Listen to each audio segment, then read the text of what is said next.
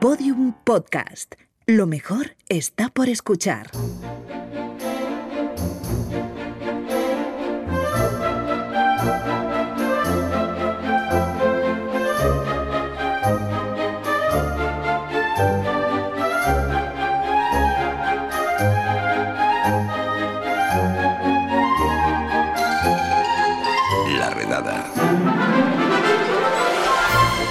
La región leonesa tiene derecho a constituirse en comunidad autónoma, instando a las Cortes Autonómicas a iniciar los trámites para la consecución de la autonomía de las tres provincias que conforman León, Zamora y Salamanca. Estas líneas son parte de la moción aprobada por el Ayuntamiento de León el pasado 27 de diciembre. La propuesta para escindir León de Castilla y León fue presentada por Unión del Pueblo Leonés y apoyada por el PSOE, que es el partido del alcalde, y Podemos. PP y Ciudadanos votaron en contra. De prosperar, sería el primer cambio en la estructura de las autonomías españolas desde que se configuraron como tal. Y de esto viene a hablarnos el hombre que configuró las autonomías españolas, tal y como las conocemos hoy en día, Jaime Rubio. Hombre, ¿qué tal? No me gusta a mí ni nada dibujar un mapa. Me lié ahí y ¡pum! Me salieron todas. Sí, te salieron Sí. así. Me salieron algunas que no existen. pero- ¿Algún, ¿Algún nombre así que tuvieses mm, en mente que no llegara a su fin? Jaimonia. ¿Eso dónde quedaba? Eso por ahí, por el... Era un... Unía Madrid y Barcelona.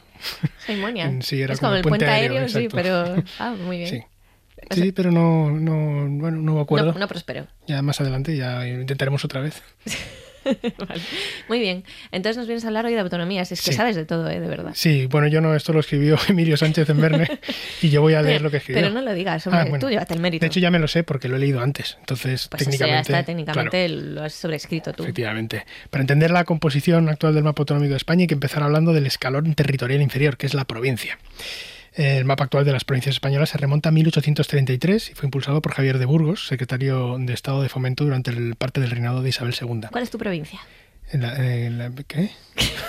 ¿Cuál, es, cuál es tu provincia de nacimiento? Ah, de nacimiento, Barcelona. Ah, vale, muy Sí, bien. sí, sí, sí. La mía Pontevedra. Pon- Bueno, pues, pues Pues ya está, Pues ¿no? Era, era sí, una, era por dar un poco de así Claro. de. un De color más- local. Sí, un tono Sí. más informal al podcast. Sí, Sí, sí, lo pero podemos hacer, puedo hacer en catalán y tú en gallego. y es que- continuem. sí, eh, seguim, seguim, como, dicen, como dice Puigdemont, seguim. Seguim. Eh, en aquel mapa las provincias eran las mismas que hoy en día, Sí. con la excepción de Santa Cruz de Tenerife y Las Palmas de Gran Canaria, que eran una sola. Estas provincias no formaban comunidades autónomas, pero sí se, se hablaba de la existencia, se aceptaba la existencia de regiones que agrupaban varias provincias. Según contaba Verne Jesús Burgueño, autor de Geografía Política de la España Constitucional, eh, estas regiones no tenían ninguna importancia política. La entidad administrativa era la provincia, simplemente se reconocían. En varios casos coincidían con los eh, antiguos reinos de España. En este decreto de 1833 del que hablábamos, eh, se especificaba que- a, a qué regiones pertenecía cada provincia. Y León, Zamora y Salamanca formaban el llamado Reino, Reino de de León. Y la actual, el resto del actual Castilla y León componía Castilla la Vieja, en la que también se integraban lo que hoy son Cantabria y La Rioja.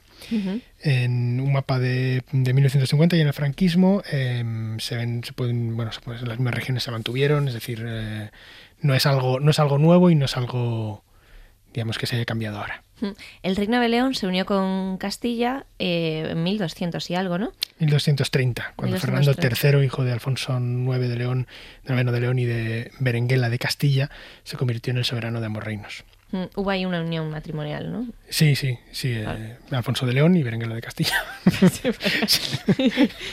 o sea, que me pillaste un poco despistada. Sí, sí, bueno. Vale, entonces ahí se unen y qué pacha. Sí, eh, bueno, el, el, eh, digamos, el, reino de León deja de ser reino de León, forma parte del reino de Castilla, pero más adelante con...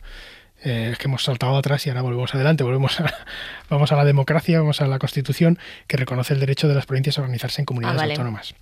Los políticos de la época acabaron formando un mapa de regiones que, bueno, de comunidades autónomas de regiones que no coincide con el que se planteaba en el siglo XIX del todo, y los cambios más sustanciales respecto a este mapa del de 1833 fueron que Madrid se separó de Castilla-La Mancha, Albacete dejó de compartir región con Murcia y se configuró Castilla y León. O sea, en el año 1833 Madrid empezó a ser Madrid. ¿Tú imaginas? No, no, en 1833 Madrid todavía era parte de Castilla-La Mancha. Con la Constitución, eh, con, con la- con las autonomías de la Constitución, las diferencias con el mapa del siglo XIX Vale. es que Madrid se, se separa, eh, Albacete deja de compartir región con Murcia y se configuró Castilla y León. Vale, vale. Yo pensé que se había separado antes Madrid de Castilla y Castilla-La Mancha. Bueno, vale. Mm, Vale, hasta donde, claro, hasta donde yo sé. No, no, no, como, no, no, como región, ¿eh? yo- como provincia, claro, era independiente. Yo te creo firmemente. Bueno, Tú lo, que lo que cre- tú digas y, y ya está. creeremos el guion que tengo escrito. y hubo, hubo más cambios. La mayoría de los ayuntamientos de La Rioja, como exigía el artículo 143 de la Constitución, solicitaron también la autonomía para esta provincia en 1980. Así, una provincia que durante años se integraba en Castilla la Vieja se instauró como autonomía propia. Y un año antes Cantabria hizo lo mismo, por petición de la mayoría de sus municipios. Segovia lo intentó, con votos locales suficientes para emprender el proceso autonómico, sin embargo, UCD y PSOE, que eran los partidos mayoritarios en el Congreso de los Diputados, tumbaron esta última oportunidad. No se planteaban la composición de más autonomías. Y a León le pasó lo mismo. A León le pasó lo mismo. Los principales partidos no apoyaron que León integrase una comunidad autónoma propia junto a Zamora y Salamanca. Hubo iniciativas políticas que intentaron la creación de una comunidad autónoma leonesa, pero no prosperaron. Hubo incluso senadores de León que judicializaron este proceso con el objetivo de que el Tribunal Constitucional declarase inconstitucional el Estatuto de Castilla y León, pero el alto tribunal denegó el recurso. Como explica en el diario de León Pedro Vizcay, ex vicepresidente de la Diputación de León, durante el debate de la autonomía también se contempló la posibilidad de que León y Asturias formasen comunidad autónoma, pero tampoco prosperó esta iniciativa. Asturión. Asturión, es, un buen nombre. Sí, sí, es como de soldado romano y comunidad autónoma. Ah, Asturión. vale, vale, no, no, no- no conocía la existencia de este... De este de No, este no, si me la acabo de inventar. Ah, No, no, no, no pensaba que era lo que, era- se- que decían los asturlioneses. No, era una ocurrencia. Ya Pues está. está muy bien. Sí, Sí, sí. ¿verdad? Qué ocurrente. ¿eh? Me ha gustado. Sí, Eso lo vamos, a, lo Bueno. vamos a patentar. Vamos, que no prosperó la iniciativa que agrupaba León con Zamora y Salamanca, eso está claro. Y una vez explicado todo esto, aquí viene la pregunta. ¿León se puede independizar de Castilla y León o no? Pues José Carlos Cano Montejano, profesor de Derecho Constitucional de la Universidad Complutense de Madrid, explicaba a Verne que el camino legal de León para formar una comunidad autónoma leonesa es muy complicado. Sí, ¿no? O sea, es legal, pero es complicado. Cano Montejano cree que el cauce para las reivindicaciones leonesas pasa por una reforma del Estatuto de Autonomía de Castilla y León.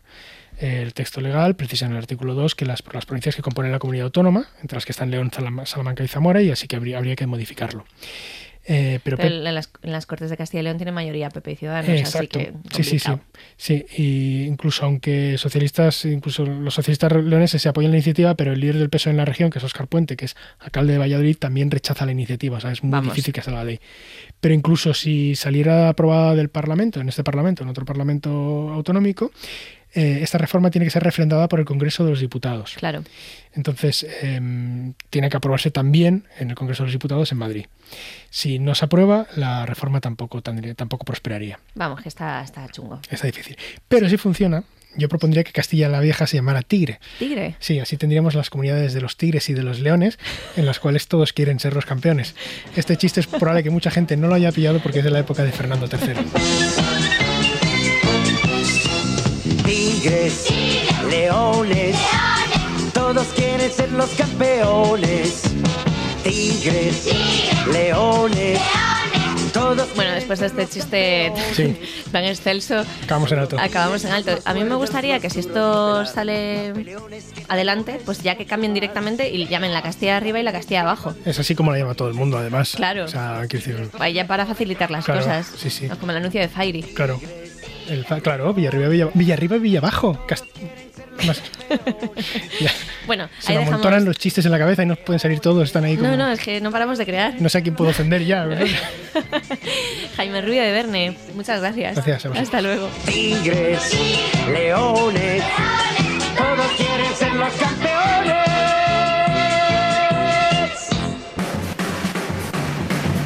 Bueno, pues hasta aquí el podcast de hoy, pero antes de marcharnos, regionalismo. Es legítimo y de hecho es necesario que cada uno tengamos nuestro espacio bien delimitado.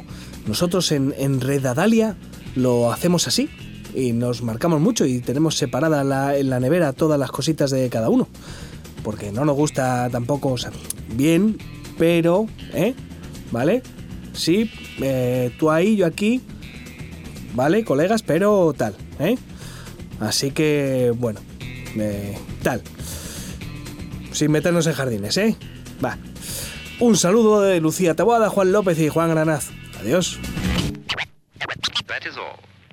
Todos los episodios y contenidos adicionales en laredada.com. Síguenos en Twitter arroba redada y facebook.com barra laredada podcast.